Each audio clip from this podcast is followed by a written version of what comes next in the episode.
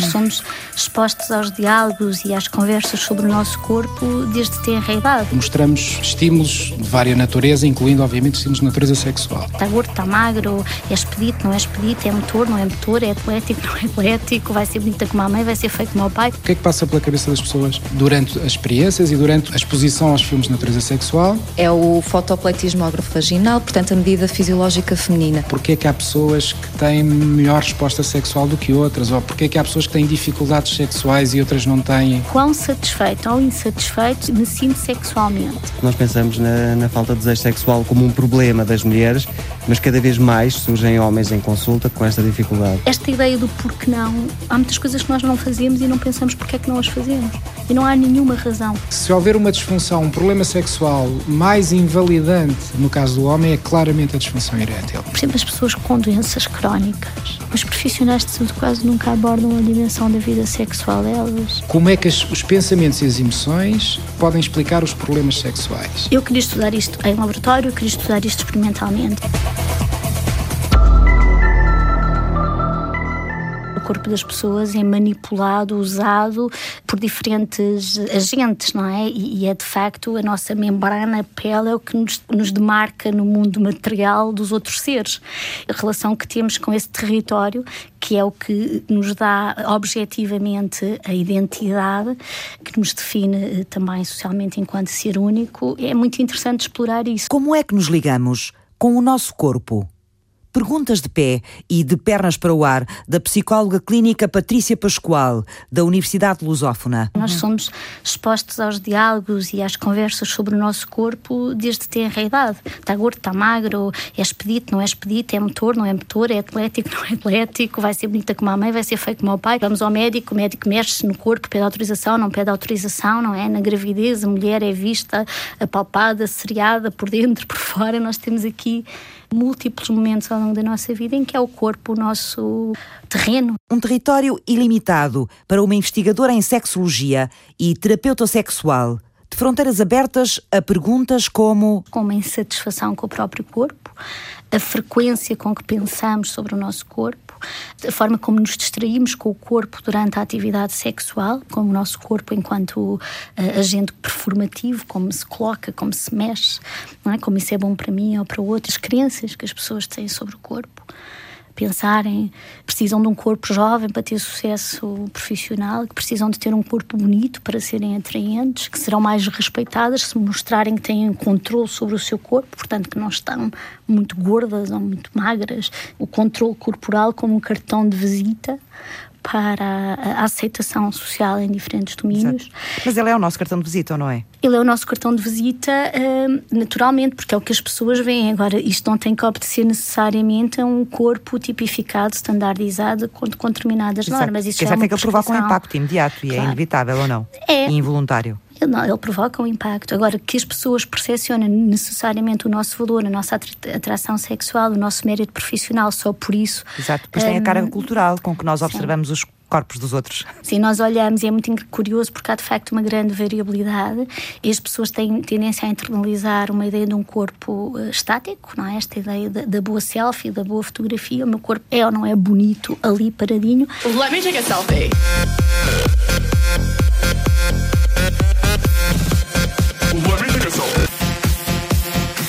Quando nós sabemos que é de facto também a maneira como se nos expressamos emocionalmente e de outras formas através do corpo que ganha um grande impacto, não é? Eu posso ter os olhos mais bonitos, o sorriso mais bonito, mas se eu faço uma expressão enquanto estiver a falar com o Eduardo extremamente hostil, zangada, ou se o meu olhar não coincidir com o seu e for evasivo, isso tem um impacto muito maior, maior do que toda a minha beleza facial. Portanto, o corpo é comunicação. O corpo é comunicação e é em ação, não é? Performativo sempre. Na sexualidade, isto é interessante porque ele passa de um cartão de visita também para um veículo para a obtenção de prazer. Say what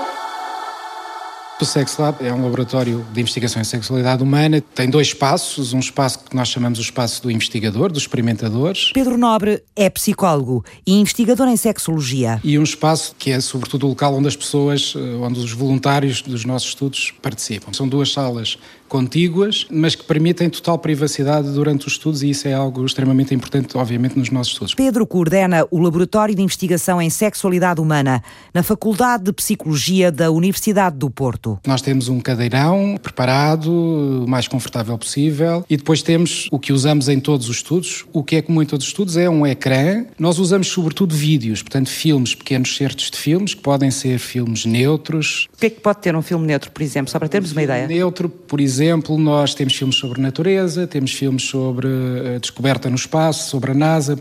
O objetivo é que sejam filmes que não tenham um conteúdo sexual e que também não, não invoquem emoções fortes, nem, obviamente, a ativação fisiológica. E depois também temos, em alguns estudos, filmes que pretendem invocar exatamente emoções, ou seja, às vezes para tentarmos perceber a diferença entre o que é a resposta a um filme sexual, que obviamente envolve emoções, e resposta a outros filmes que também envolvem emoções como alegria ou tristeza ou ansiedade e medo. O que é comum em todos eles, obviamente, são os estímulos de natureza sexual, porque isso é que é a nossa área de trabalho. E no final de cada filme colocamos algumas questões e é tudo no ecrã. Portanto, na prática, a pessoa só tem que, com o rato, clicar num botão a dizer o que é que sentiu.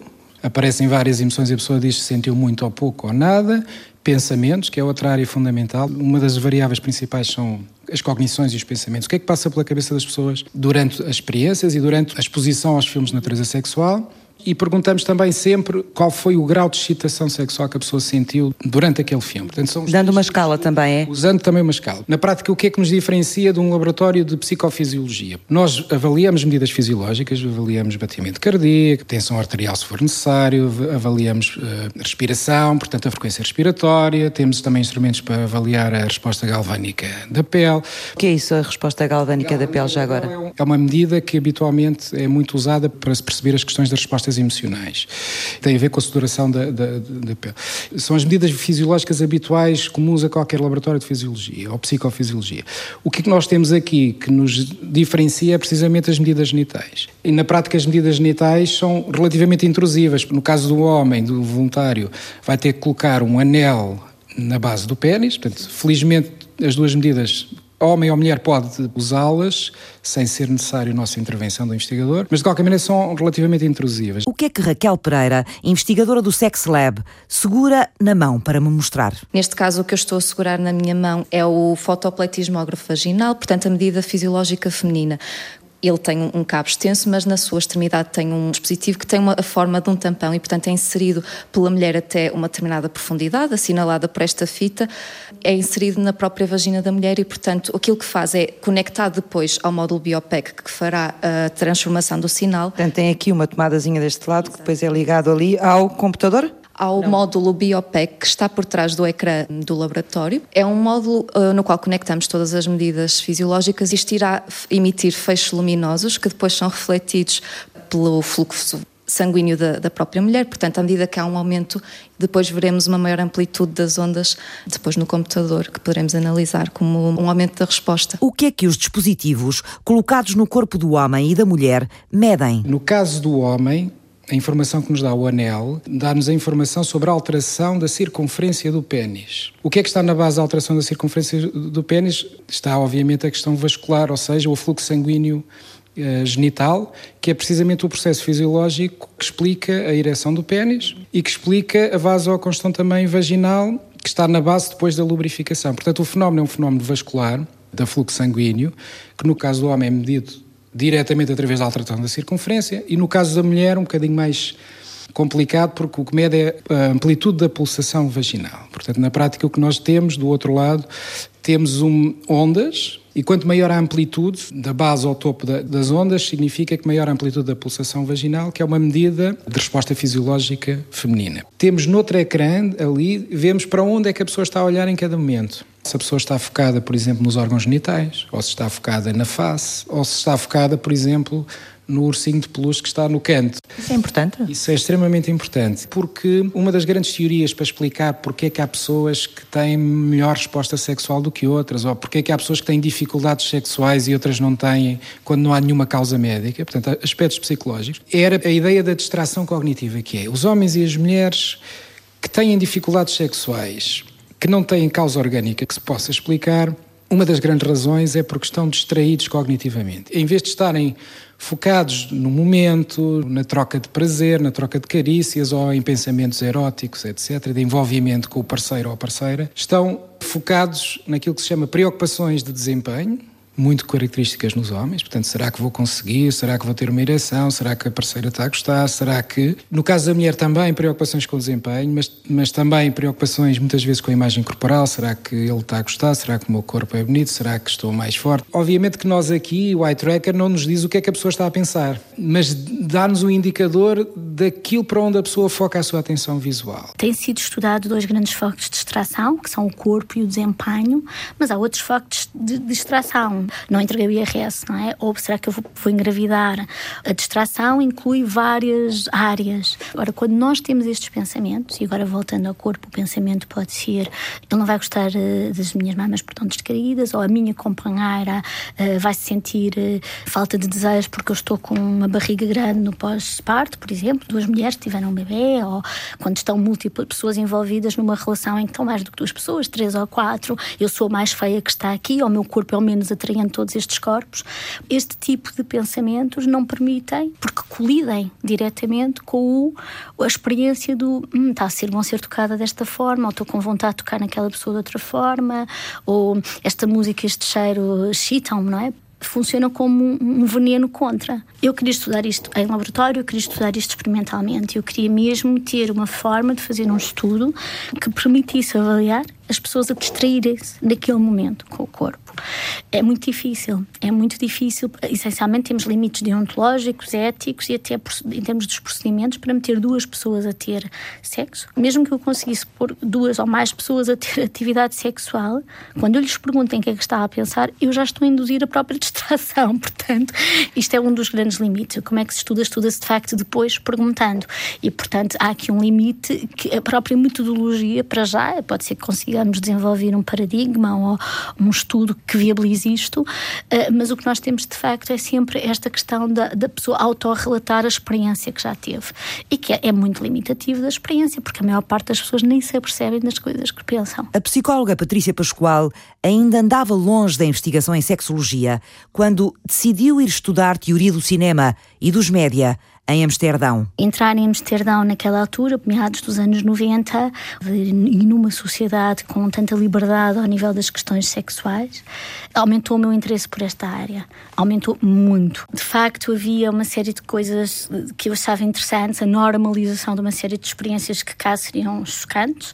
Uh, ver homens a beijar homens no meio da rua, mulheres a beijar mulheres, a ver sex shops por todo lado muito glamorizadas, muito corretas, muito preocupadas com a qualidade dos, dos brinquedos sexuais, e nomeadamente o tipo de substâncias que são usadas na produção e no fabrico. Havia a Condom Marie, que era uma, uma loja com múltiplos uh, modelos para preservativos de cores, de, de, uma série de coisas. Isso foi, foi interessante. Foi um choque com a realidade cultural que tinha em Portugal? Não, não, não. Não foi propriamente ao nível das questões da sexualidade. O meu maior choque que recebi com grande alegria foi de facto ter percebido que a estrutura estrutura académica, ao contrário da que eu conheci em Coimbra, a hierarquia não era tão formal. Os nossos professores tinham piercings, tatus, andavam de bicicleta, não tinham problema em juntar-se a nós ao bar, não faziam questão que chamava-se professor.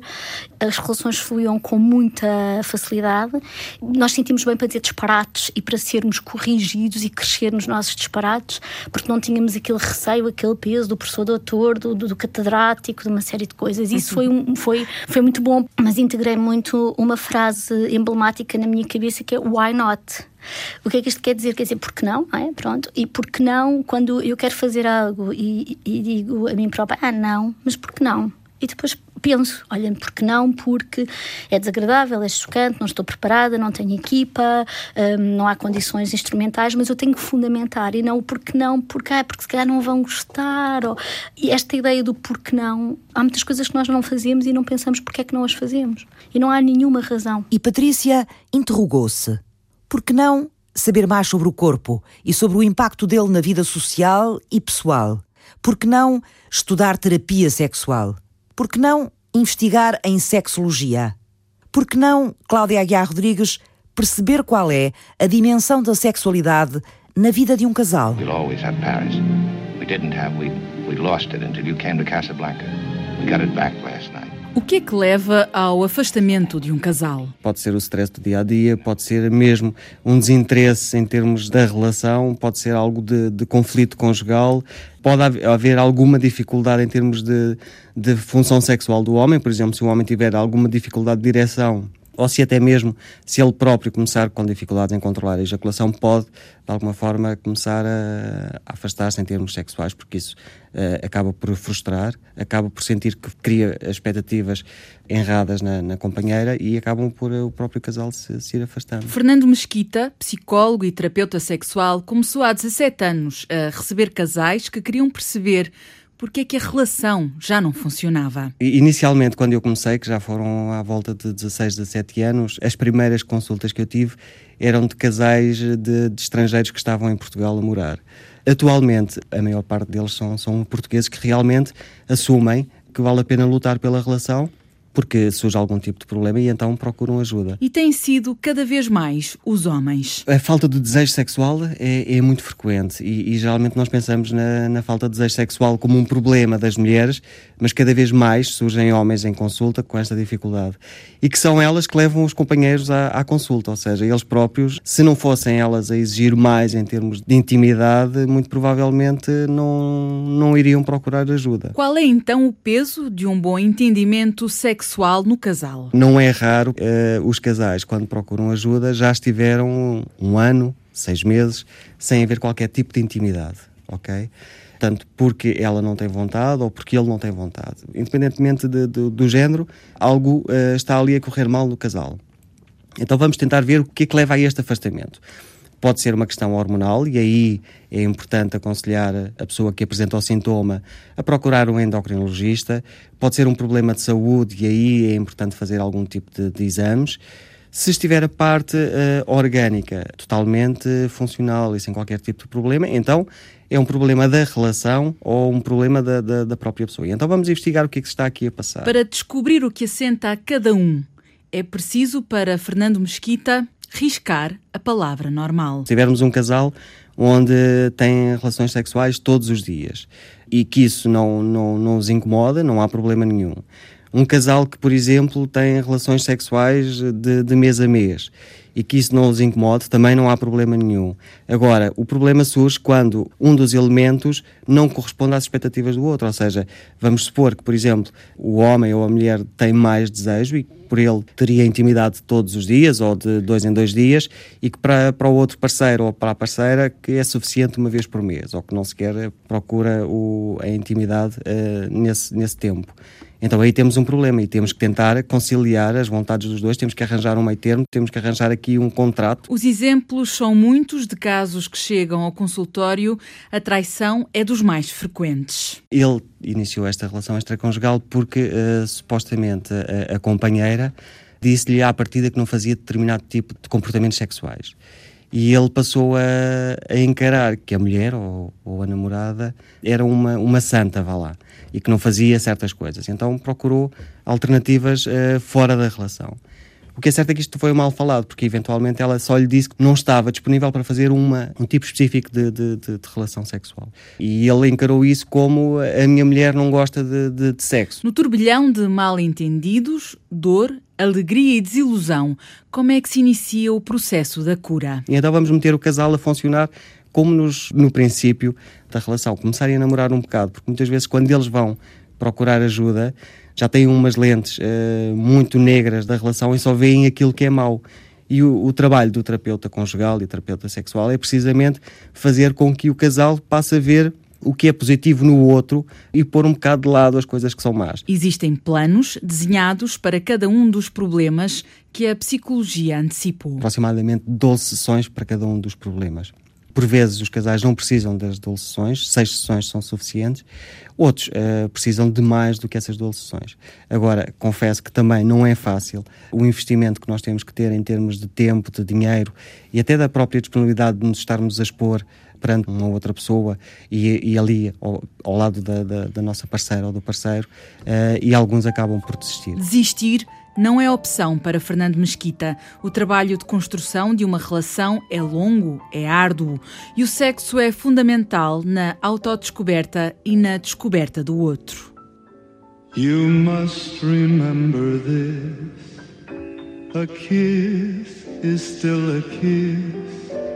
A sigh is just a sigh se houver uma disfunção, um problema sexual mais invalidante no caso do homem, é claramente a disfunção erétil. Um homem com disfunção erétil habitualmente tem uma ideia de si hum, diminuída, tem autoestima baixa, muitas vezes está deprimido e, em casos extremos, procura o suicídio. Não havendo nenhuma causa médica, como é que se explica que um homem que aparentemente não tem um problema médico que justifique, porque é que tem esta dificuldade que é tão invalidante?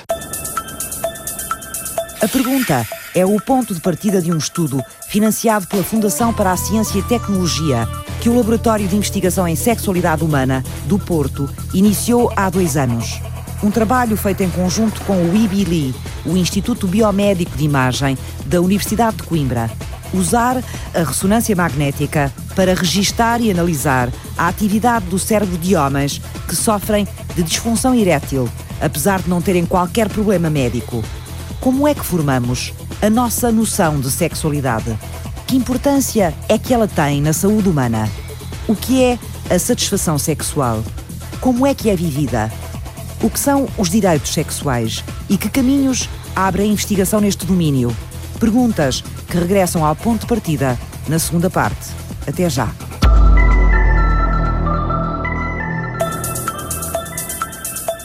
Nos estudos de autorrelato, as coisas que mais se evidenciam são os pensamentos e as emoções. No laboratório da Faculdade de Psicologia da Universidade do Porto, Pedro Nobre investiga há mais de uma década a sexualidade humana. Perceber como é que os pensamentos e as emoções podem explicar os problemas sexuais. Agora, a investigação toma um novo folgo com o uso da ressonância magnética à procura de respostas no cérebro.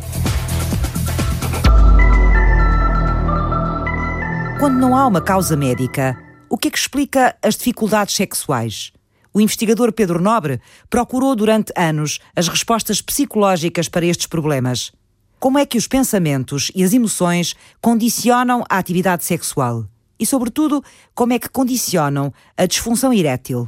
Um trabalho baseado em grande parte na técnica do autorrelato, na descrição dos próprios sobre os obstáculos que experimentam. Relativamente ao relato, já temos uma ideia do que, é que são as cognições que podem estar a explicar. A pessoa está preocupada, com, extremamente preocupada com o desempenho, a pessoa antecipa que não vai conseguir, a pessoa está distraída daquilo que supostamente faz com que haja uma resposta sexual e, um, e uma excitação sexual.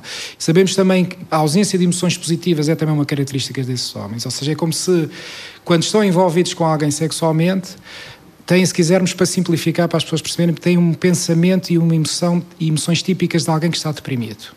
Aquele momento é vivido com, para além da ansiedade e preocupação com o desempenho, é sobretudo vivido como uma, uma ideia de desesperança, de incapacidade, de antecipação de fracasso. Pela primeira vez, a equipa de investigação em sexualidade humana, coordenada por Pedro Nobre, na Universidade do Porto, avalia a atividade cerebral associada a este tipo de pensamentos e de emoções, usando a ressonância magnética um trabalho financiado pela Fundação para a Ciência e Tecnologia, feito em parceria com o Instituto Biomédico de Investigação de Imagem da Universidade de Coimbra. O que é que nós podemos saber mais na ressonância magnética, a atividade cerebral?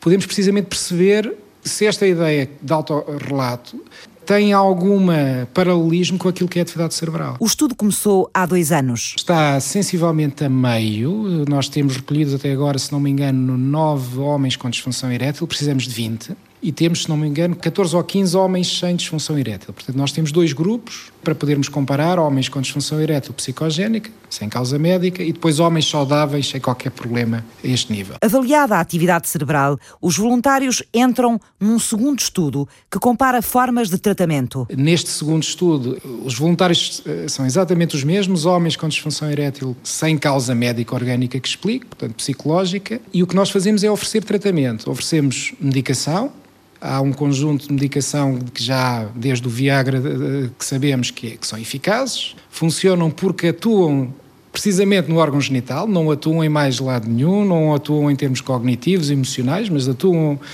a nível genital. E depois oferecemos psicoterapia também. Na prática, um grupo de homens aleatoriamente tem de ser ao acaso, pode ficar no grupo que recebe medicação e outro grupo fica no grupo que recebe psicoterapia.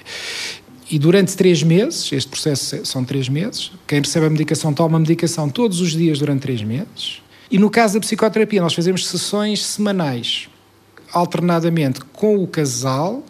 Neste estudo, uma das condições é que este homem esteja numa relação estável, e, portanto, o casal é envolvido no processo, e isso é muito importante, porque essa é uma das variáveis mais importantes para explicar o sucesso da terapia, é o envolvimento do casal.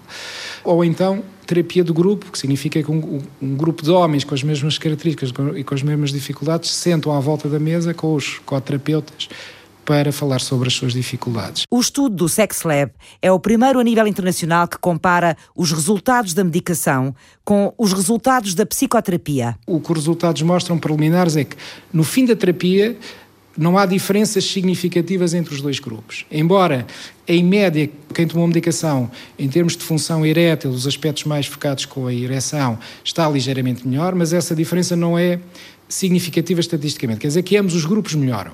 Mas mais interessante do que no fim é o que acontece três meses e seis meses depois da terapia, que é um dos nossos principais objetivos, que é, ok, durante três meses se recebem tratamento, o que é que acontece depois, quando termina a medicação, termina a psicoterapia, as pessoas continuam a sua vida normal. Daí a três meses, como é que estão? Daí a seis meses, como é que estão? E o que este estudo mostra é uma diferença significativa. Aqueles que tomavam medicação que melhoraram significativamente. Ao fim de três meses deixaram de tomar medicação. Aos três e aos seis meses após, em média, diminuem significativamente a sua resposta sexual. E, portanto, muitos deles voltam a ter o problema. Enquanto que os que tiveram psicoterapia, em média, mantêm um nível de funcionamento sexual muito próximo daquele que tinham, e, em alguns casos, até melhoram ligeiramente do que aquilo que tinham no final da terapia. Ora bem, este é um dado extremamente relevante. A psicoterapia, neste caso, normalmente chama-se psicoterapia cognitiva ou comportamental, porque precisamente visa mudar o tipo de emoções e de cognições, de pensamentos que a pessoa tem. Que este tipo de psicoterapia, a grande vantagem que tem sobre a própria medicação é o seu efeito a longo prazo. E, portanto, na prática, altera a forma como a pessoa pensa o seu problema e, se quisermos dizer de uma forma simplista, dá-lhe mecanismos para lidar com as dificuldades no futuro. A investigação está agora a entrar na fase final, mas ainda precisa de voluntários. Homens entre os 18 e os 50 anos, com disfunção erétil, que não tenha causas médicas. É difícil encontrar voluntários para o Laboratório de Sexualidade, Inês Tavares? É um bocadinho. Talvez também porque os nossos critérios são bastante exigentes. Eles voluntarizam-se mais do que elas ou elas mais do que eles? Elas mais do que eles, normalmente. Foi sempre assim desde o primeiro estudo. Porquê mais mulheres do que homens? Eu não tenho uma resposta clara a isso, mas também é verdade que, na grande maioria dos estudos em laboratório, uh, os voluntários são sobretudo jovens maioritariamente a média anda nos 20 e poucos anos, 20, 25 anos. E acho que a curiosidade, ou seja, a disponibilidade, o interesse de, de, das mulheres, eu creio que é maior, não só neste tipo de investigação como noutros. Talvez estejam mais despertas, mas também estão mais disponíveis para conhecer-se a si próprio, que é uma das coisas interessantes. Muitas, muitas pessoas que vêm, uma das coisas que muitas pessoas invocam, razões pela qual vieram ao estudo, é conhecerem-se também a si próprias. Conhecer melhor o próprio corpo. Quão satisfeito ou insatisfeito me sinto sexualmente Descobrir como é que ele reage. Isto era um indicador de satisfação. Bem, Ok. Já decorámos a cantiga. É meio caminho andado para obter maior satisfação sexual. A pessoa pode estar a pensar em mil e uma coisas diferentes, não é? Mas o que é isto da satisfação sexual? Eu posso ser uma pessoa que não gosta de sexo, que claro. sou, ou que sou assexual e que estou muito satisfeita sexualmente porque não tenho sexo. A psicóloga Patrícia Pascoal analisou, mediu, estimou a satisfação sexual. Estas medidas são necessariamente limitadas e pouco precisas. Isso motivou-me a desenvolver um estudo em que perguntava às pessoas: diga, diga, por favor, indique-me o que é que é para si a satisfação sexual. E nós fizemos um, um trabalho com 760 respostas, portanto, é uma amostra interessante do ponto de vista estatístico e para quem acha que os estudos só são bons quando tem muita gente, este estudo tinha bastante gente, 760 respostas de pessoas heterossexuais, atenção, e portanto isto é um dos limites. E de facto o que nós conseguimos perceber com esse estudo é, foi encontrar os pontos, os padrões e os nós em comum. Nós fomos à procura do que é que une, o que é que é comum à maior parte das pessoas. E que pontos, que padrões e que nós é que encontrou? Encontramos dois grandes, que é uma vivência individual. Eu sinto-me satisfeito quando eu experiencio isto. E neste grande tema temos, por exemplo, o orgasmo, o prazer, portanto, satisfação sexual é ter orgasmo, satisfação sexual é ter prazer, satisfação sexual é sentir-me bem quando tenho relações ou quando penso em ter relações, portanto, uma dimensão muito individual e eu diria hedonista sem, sem nenhuma carga negativa, portanto, hedonista no sentido que está ligada à satisfação a ter experiências prazerosas individuais. Individuais quer dizer não contando com o parceiro com quem contando, contando com o parceiro, o contando com o parceiro, mas independentemente do que é que acontece com o parceiro. O que é que é satisfação sexual? A minha experiência com as minhas sensações. Só que as pessoas não separam isto do parceiro. Esta dimensão do bem-estar individual acaba por se ligar a outra dimensão, que é a vivência diádica, ou seja, a vivência no contexto da relação. Voltando atrás, satisfação sexual é sentir prazer e sentir que o meu parceiro ou parceira também sente prazer. Eu acho isto muito interessante. As pessoas referem que satisfação sexual é, é envolver-se em interações divertidas e lúdicas inovadoras e recreativas brincar com o outro e crescer com o outro e fazer coisas com o outro, não é? E que tudo isto resulte num prazer para ambos. Portanto, é um processo de construção ou de co-construção com a outra pessoa. A professora de Sexologia da Lusófona e investigadora da Universidade de Lisboa subiu depois um patamar em busca das várias dimensões da satisfação sexual. Foi tentar perceber em pessoas com um diagnóstico de disfunção sexual, mais especificamente com um diagnóstico de dificuldades de excitação e, e nos homens ereção e nas mulheres dificuldade em manter o foco na excitação, quais eram os melhores indicadores da satisfação nessas pessoas? O que é que isto quer dizer? As pessoas têm uma disfunção sexual, não quer dizer que não possam ter satisfação sexual. Um homem que tem dificuldades de ereção por uma questão de saúde ou por uma questão psicológica, não quer dizer que não possa ter uma relação e que tenha alguma satisfação nessa relação.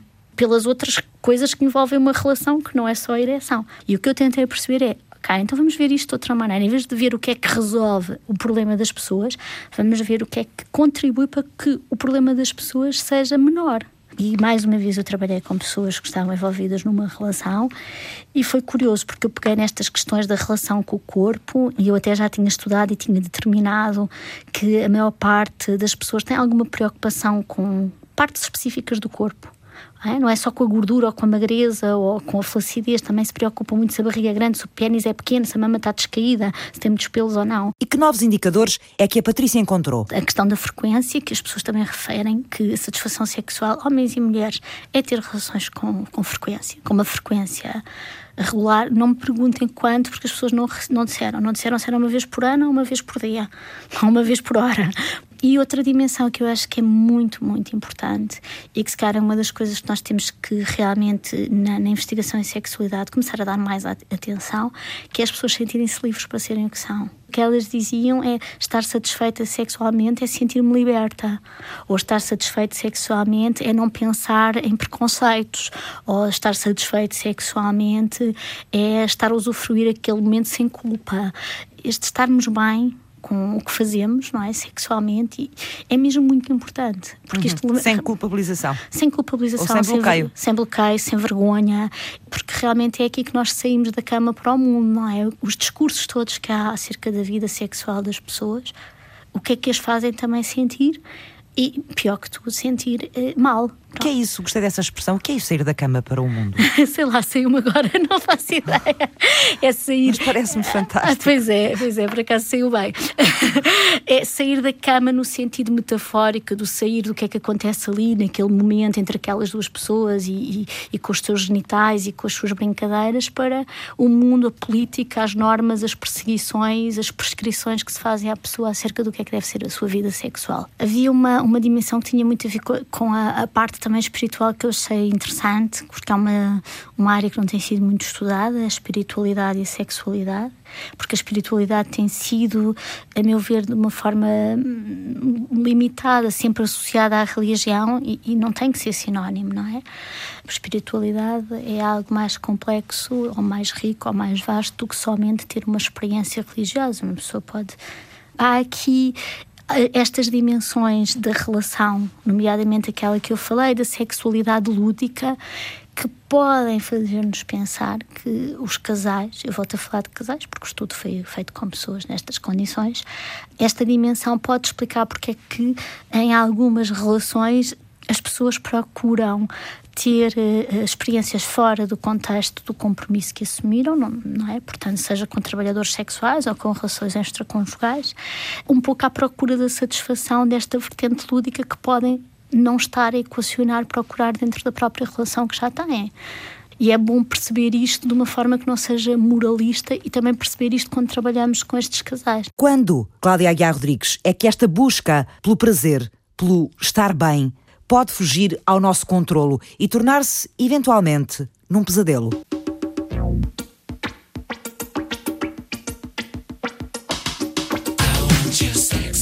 O prazer pode transformar-se numa obsessão. O que acontece muitas vezes é vamos supor, uh, um homem que, que, que começou uh, a ter este comportamento de, de, de, dependência sexual. Inicialmente vão uh, recorrer a serviço de prostitutas, mal fecham a porta quando estão a sair, sentem frustração porque sentem que, epá, eu não deveria ter feito isto, não é?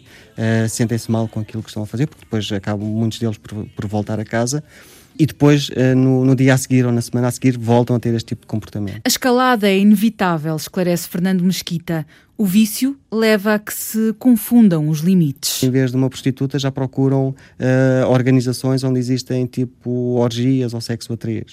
Uh, a necessidade acaba por ser cada vez maior. Muitos deles acabam por pôr em risco em termos de, de, de infecções sexualmente transmissíveis, que também é importante. Que é a adrenalina que importa. O que acontece muitas vezes é eles procurarem ajuda porque são, uh, muitos deles têm, têm relações e são apanhados, entre aspas, pelas companheiras que exigem que eles resolvam o problema ou se tratem, ou então então acaba a relação em divórcio. Mas nas relações onde o problema seja precisamente o contrário, a falta de desejo, a necessidade de estímulo, o que é que pode ser feito? Aquilo que eu considero ser, eh, ser positivo para mim e para a minha relação não tem obrigatoriamente que ser positivo para as outras pessoas. E é apresentada a possibilidade do casal ir procurar uma sex shop e, ou ver através da internet, se não se sentirem suficientemente à vontade para entrarem numa sex shop, para os dois procurarem e falarem, porque às vezes mais do que o próprio objeto, a importância é eles falarem sobre aquilo que estão a ver. E então o facto de se deslocarem ou de estarem à procura de objetos sexuais permite de alguma forma abrirem ali horizontes em termos sexuais. Mais do que os objetos, é preciso saber comunicar. Principalmente quando a mulher tem dificuldade em em, em ter o orgasmo. É importante eh, falar dos, dos, objetos, de alguns exercícios que elas podem fazer, que são os exercícios Kegel, que permite de alguma forma a mulher ter um, um tipo de sensação diferente e proporcionar um tipo de sensação diferente ao, ao parceiro uh, durante a penetração. Portanto, tudo isto é muito falado. Na comunicação social já existe montes de informação que as pessoas podem recorrer e na, na, própria internet. A média de idades dos pacientes de Fernando Mesquita ronda entre os 25 e os 45 anos. Mas tem havido casais mais velhos que procuram ajuda para salvar uma relação de uma vida. Tive um casal que achei bastante interessante que aos 60 e tal anos, quase 70, ele foi reviver as memórias através das fotografias que tinha no, no baú, que estavam guardadas no sótão, e isso passou a ser um problema para o próprio casal, porque vieram algumas memórias que não tinham sido resolvidas até então, e acabou por afastar ali o casal. E então teve que se trabalhar um bocado essa, essa questão das memórias, o que é que se passou, o que é que não se passou. O sexo não escolhe rótulos, nem géneros, escolhe sim fazer parte de uma forma, que deve ser equilibrada, de expressar as diferentes sensações que o nosso corpo carrega. A investigação portuguesa em sexualidade acaba de conquistar o palco internacional com a nomeação de Pedro Nobre para presidente da Associação Mundial para a Saúde Sexual. O investigador da Universidade do Porto já traçou o rumo do mandato. A defesa da saúde sexual e dos direitos sexuais passa a estar na agenda global ao nível de outros direitos fundamentais da natureza humana, porque é de facto um direito fundamental da natureza humana. Obviamente que isto é extremamente ambicioso, isto não se faz em 4 anos, nem em 10, nem em 20, mas, mas o meu grande objetivo nestes 4 anos é, é, fazer isto a grande prioridade. Obviamente, para além depois da ciência e do conhecimento, que aliás são absolutamente fundamentais, porque sem conhecimento científico nós não podemos mostrar de forma inequívoca que a saúde sexual é fundamental para a saúde global e para o bem-estar das populações. A investigadora Patrícia Pascoal, vice-presidente da Sociedade Portuguesa de Sexologia Clínica, também foi eleita para o Conselho Consultivo da Associação Mundial para a Saúde Sexual. Se nós pensarmos na escala global, há uma série de países no mundo em que estes direitos são violentados a dois níveis, enquanto direitos humanos e depois ao nível da própria sexualidade. Por exemplo, o direito de estar isento de tortura, tratamento ou punição cruel, desumana ou degradante. Se nós conseguimos pensar numa série de Estados, e eu não quero estar a nomear um ou outro, porque isso seria não nomear o outro ou aquele outro que também teriam de ser nomeados, em que as pessoas são presas, torturadas, porque eh, têm relações antes do casamento, ou porque têm relações com pessoas do mesmo sexo ou género, ou porque decidem fazer uma transição, ou porque se comportam, têm um comportamento como sendo pertencente a um, um género diferente daquele que as pessoas pensam que tem que ser o correto. Por exemplo, o direito à privacidade. Eu penso muito nesta questão do direito à privacidade sexual por causa das nossas figuras mediáticas, não é? Que é uma via tão apelativa a invadir a sua vida privada, íntima e sexual para criar história, para criar notícia, porque é possível e é uma violação dos seus direitos, do direito à privacidade na sua sexualidade. Quando nós difundimos uma, uma informação ou uma notícia que não tem fundamento científico e que milhares de pessoas vão ler e que vão acreditar que o objeto tal dá prazer, que fazer assim antes dos 30 é que é bom, que depois dos 50 devem fazer mais vezes, que tudo uma série de informação que não tem suporte científico. As pessoas que estão sequiosas de prazer sexual vão pensar que aquilo é bom para elas e vão dizer: se eu não tenho isto, eu não estou bem. Isto é de uma violência incrível. Por exemplo, as pessoas com, com doenças crónicas os profissionais de saúde quase nunca abordam a dimensão da vida sexual delas e muitas vezes as medicações e os tratamentos têm um impacto muito grande na saúde sexual e reprodutiva. O direito a assistentes sexuais para as pessoas com incapacidade motora ou com perturbações neurodesenvolvimentais, com paralisias, lesões, déficits cognitivos severos, etc. E, por exemplo, na Finlândia eles têm toda uma estrutura montada é legal, existem os assistentes sexuais, a preocupação deles agora é quem é que treina estes assistentes sexuais, a qualidade do treino. Nós estamos a anos-luz disto. Anos-luz. Uma pessoa que tenha um AVC, uma paralisia cerebral, que não se consiga autoestimular, tem imensa dificuldade para encontrar, conhecer o seu corpo, etc. Nós estamos a anos-luz disto. E estamos a falar da Europa. Fizeram este programa Pedro Nobre. Eu tive a oportunidade de trabalhar num dos primeiros laboratórios, mais antigos laboratórios do mundo inteiro nesta área. E desde esse momento eu percebi que era absolutamente fundamental fazer isto em Portugal e, obviamente, também era o que eu queria para a minha vida em termos de investigação. Patrícia Pascoal. As pessoas têm crenças muito rígidas sobre a sexualidade.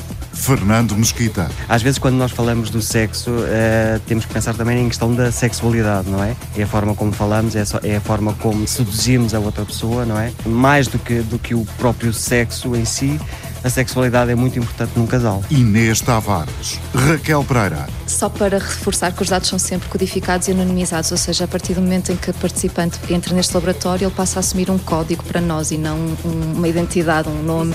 São anónimos. Exatamente. Cláudia Aguiar Rodrigues esteve em reportagem. Francisca Alves fez o apoio à produção. David Oliveira cuidou da pós-produção áudio. Eduardo Maio realizou e apresentou. O que nós temos que mudar na sexualidade é o mesmo temos que mudar em tudo, é aceitar as pessoas como são. Nós temos o, a, o moralismo na ponta da língua para tudo. Não devias ser assim, devias ser assado, isto é inaceitável, isto é impensável, não está certo. Eu diria isto de duas maneiras, aceitar ou não julgar.